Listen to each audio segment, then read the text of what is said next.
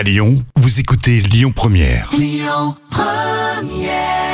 vous souhaite une belle matinée avec euh, Lyon Première. Rémi Bertol avec vous. Il y a Jam aussi qui est là. Bonjour. La folle histoire du jour. Et vous aussi une histoire folle, mais bien sûr véridique, racontée par euh, Jam Nevada Island. Attention, il y a une sculpture du pénis de Jimi Hendrix qui est exposée. Normal quoi. Et oui, c'est normal puisqu'il y a un musée national des phallus. Et euh, le musée qui accueille près de 400 phallus différents quand même. hein.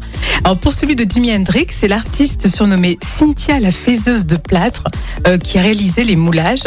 Alors, le directeur a déclaré Nous sommes extrêmement chanceux de l'avoir. Euh, il y a aussi dans ce musée des sculptures en bronze des sexes de l'équipe islandaise de handball qui était médaillée d'argent au JO de Pékin en 2008. Enfin voilà, on s'ennuie pas dans ce musée.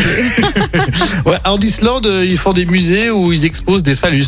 Eh bien oui, écoute, euh, bon, après ils sont décomplexés de la Bon, nudité. alors, est-ce que tu as mené ton enquête? Est-ce que tu as vu la photo? Est-ce que c'est une belle sculpture? Alors je peux pas dire que c'est ressemblant parce que j'ignore l'original, je ne connais pas l'original. En tout cas, en tout cas, ça a l'air très très euh, intéressant. Oui, c'est précis quand même, le geste précis de l'artiste. Oui, je pense qu'il faut beaucoup de doigté, à mon avis. pour-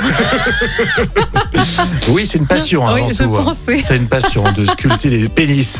Et notamment celui de Jimi Hendrix. Très bien réécoutez tout ça avec l'appli la Lyon Première. Et puis beaucoup plus familial.